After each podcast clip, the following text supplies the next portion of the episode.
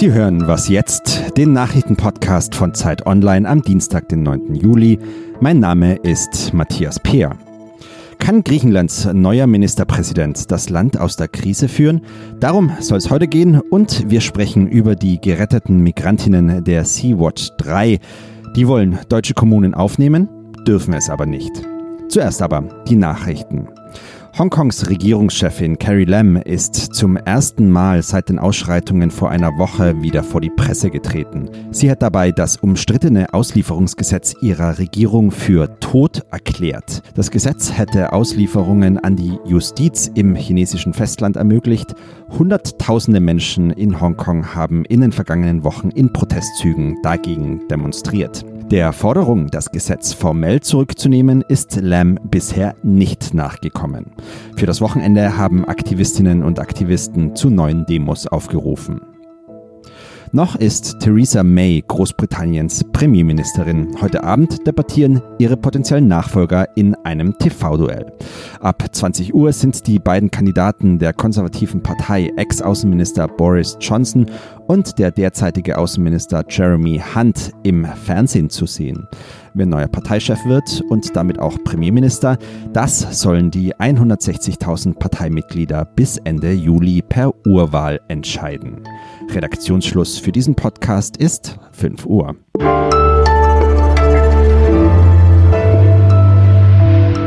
Hallo zu Was jetzt? Ich bin Erika Zinger. Kyriakos Mitsotakis von der konservativen Nea Demokratia ist Griechenlands neuer Regierungschef und er hat es ziemlich eilig zu regieren, scheint es jedenfalls.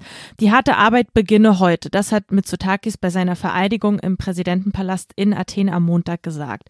Wieso das jetzt ganz schön harte Arbeit für ihn werden kann und wie Mitsotakis denn überhaupt regieren wird, das will ich mit meiner Kollegin Silke Weber von der Zeit besprechen. Sie ist aktuell in Athen und bei mir am Telefon. Hallo Silke. Hallo Erika.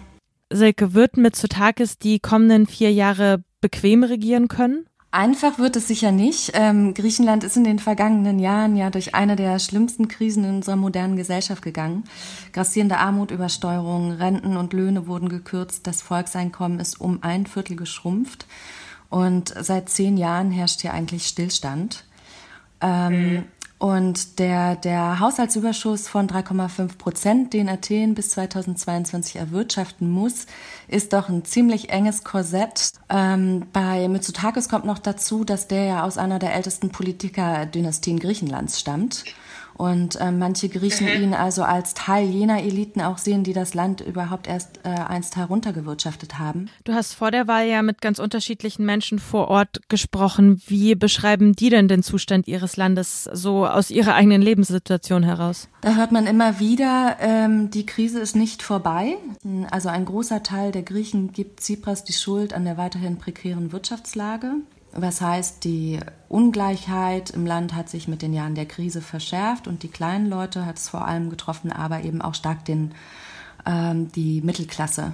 Ähm, und man hört dann so Geschichten von, von dem Apotheker, der Angst hat, weil er die Stromrechnung nicht bezahlen kann. Ähm, in den letzten Jahren, was alle erzählen, ist, dass die Familie der Rückfallmechanismus Nummer eins ist. Also ohne dieses soziale Netz stünde das Land wahrscheinlich noch schlechter da.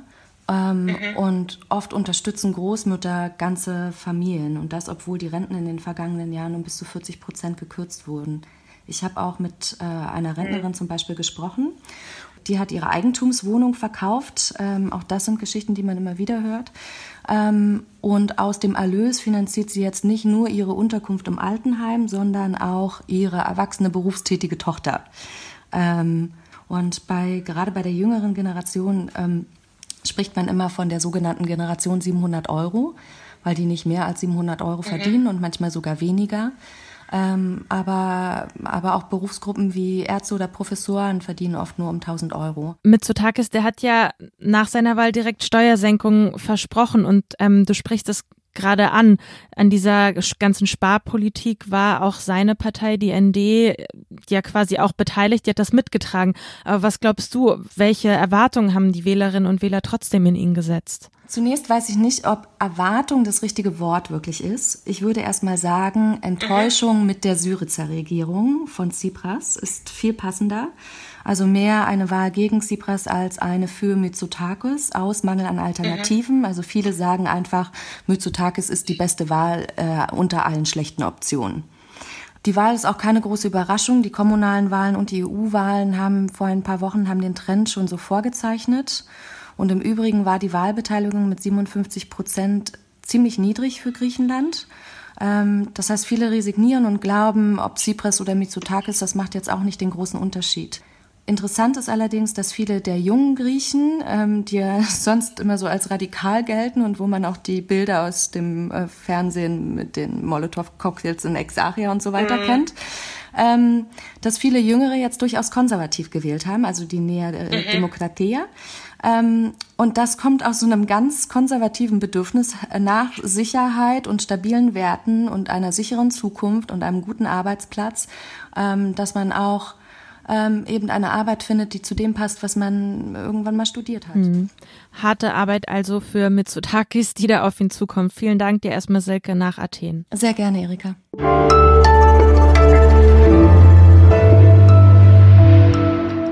Und sonst so? So, wer unter 25 ist, jetzt besonders gut zuhören. Zeit Online sucht nämlich genau euch und eure Stimme. Das Ziel ist, eine große Audiokollage aus Stimmen der Jugend zu basteln. Ihr könnt ganz einfach eine Sprachnachricht schicken per WhatsApp, Telegram oder Signal oder auch per E-Mail. Wohin ihr das genau schicken könnt und welche Infos für uns noch wichtig sind, findet ihr in der Podcast-Beschreibung. Egal, ob ihr also was Politisches, was Witziges oder was super Persönliches zu sagen habt, wir wollen es hören. Ja, und hier noch ein kleiner Vorgeschmack, wie das klingen kann. Hey yo, ich heiße Mina, erzähle euch von meiner Liebe, 23 Jahre alt, seit ich klein war schon geschrieben, ja. Ich, äh, ich bin Anna und ich leide seit eineinhalb Jahren äh, an dem chronischen Erschöpfungssyndrom.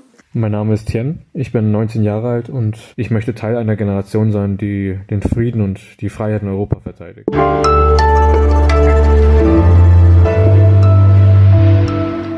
Erinnern uns mal gemeinsam an vergangene Woche zurück. Da war ein Rettungsschiff der Hilfsorganisation Sea-Watch mit 40 Geflüchteten auf dem Mittelmeer unterwegs.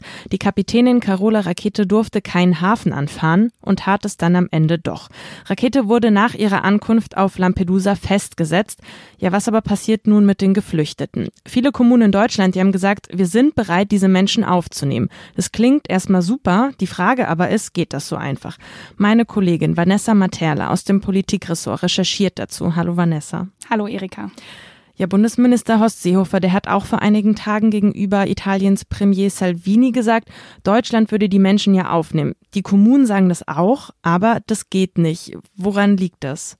Also ganz kurz gesagt äh, liegt es an dem deutschen Asylrecht, denn tatsächlich ist es so, dass die Kommunen zwar sagen können, dass sie die Geflüchteten gerne bei sich aufnehmen wollen, aber laut der Rechtslage, zumindest so wie sie jetzt ist, ist es gar nicht möglich. Bei den Menschen, die aus Seenot gerettet werden, läuft die Aufnahme nämlich genauso wie bei denen, die normal in Deutschland mhm. ankommen.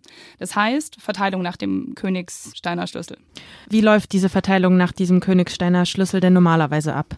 Also alle Menschen, die in Deutschland ankommen, müssen sich zuerst bei einer beliebigen staatlichen Stelle, zum Beispiel bei der Polizei, registrieren mhm. lassen. Und danach werden sie je nach Herkunftsland bei einer Außenstelle des BAMS, also des Bundesamt für Migration und Flüchtlinge, zugewiesen. Und äh, wie viele Asylsuchende dann in welches Bundesland kommen, das hängt eben davon ab, wie dieser Königsteiner Schlüssel sie verteilt. Und der berechnet sich zu einem Drittel aus der Bevölkerungszahl des Bundeslands und zu zwei Dritteln aus den Steuereinnahmen. Was ich mich jetzt frage, hat es denn in der Vergangenheit schon ähnliche Fälle gegeben, wo vielleicht Sonderregelungen gegriffen haben? Genau, ja, bei der Stadt Bielefeld war das so, dass die letzten Herbst konnten die acht unbegleitete minderjährige mhm. Flüchtlinge aufnehmen, die aus Seenot gerettet wurden. Und das lag vor allem daran, dass bei den Minderjährigen anderes Asylrecht greift mhm. als bei Erwachsenen. Da ist es so, dass äh, Jugendliche dort aufgenommen werden, wo sie nach Deutschland kommen und da kümmert sich dann sofort das Jugendamt um sie. Schauen wir mal auf ein aktuelles Beispiel. Am Freitag, da hat das Rettungsschiff Alankur die 25 64 Migrantinnen gerettet. Und da hat auch Salvini gesagt, Deutschland sei jetzt verantwortlich, denn es handle sich um eine deutsche Organisation und um ein deutsches Schiff. Weiß man denn schon, was mit diesen Geflüchteten passieren wird? Im Moment weiß man dazu leider noch nichts. Das Bundesinnenministerium hat zwar gesagt, dass die Kommunen, die sich zur Aufnahme bereit erklärt haben, bei der Verteilung äh, bevorzugt werden mhm sollen, mhm. aber im Moment weiß man noch nicht, wie das konkret gelöst werden kann, das Ganze. Ob die Geflüchteten der Sea-Watch 3 also auf bestimmte deutsche Kommunen verteilt werden können, die ihre Aufnahme angeboten haben, das ist immer noch ungewiss. Danke dir, Vanessa. Danke, Erika. Und damit sind wir am Ende von Was Jetzt. Sie können uns wie immer gerne schreiben an wasjetzt.zeit.de. Morgen gibt es eine neue Folge mit meinem Kollegen Fabian Scheler. Tschüss und machen Sie es gut.